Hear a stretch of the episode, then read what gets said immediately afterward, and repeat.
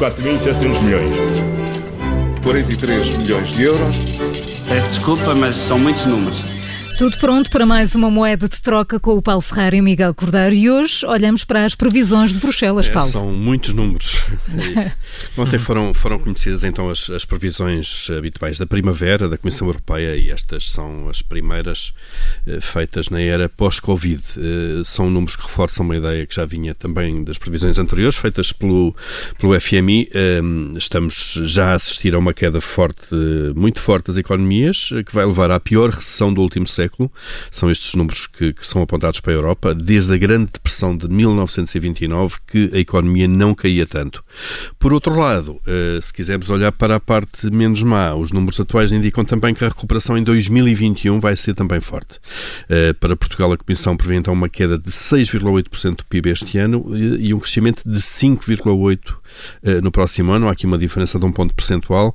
Eh, A subida é forte, mas ainda assim eh, não chega para voltar a trazer a economia eh, para os níveis a que estava eh, na era pré-Covid. Um, e Portugal eh, deverá eh, ter também uma quebra que é inferior à média da zona euro. Esta zona euro deverá encolher 7,7%. Sim, é o choque para a economia europeia afeta, claro, todas as economias, mas com intensidades diferentes, claro.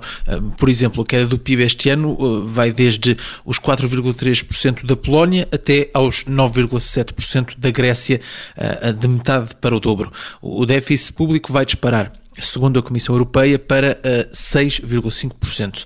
Recorde-se que, antes da crise, os planos do governo apontavam para um excedente de 0,2% do PIB. Também a retoma económica de cada Estado-membro vai depender não só da evolução da pandemia em cada país, mas também da estrutura das economias e, e- e a capacidade para responder com políticas de estabilização.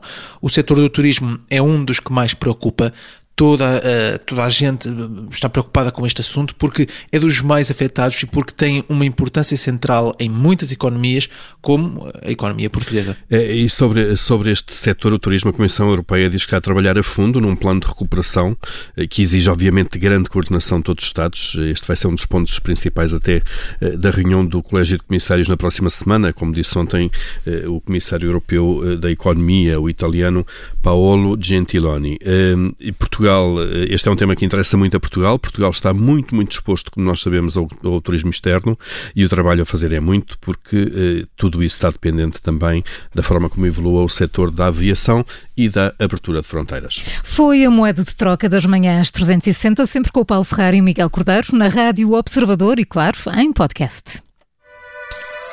4.700 milhões. 43 milhões de euros.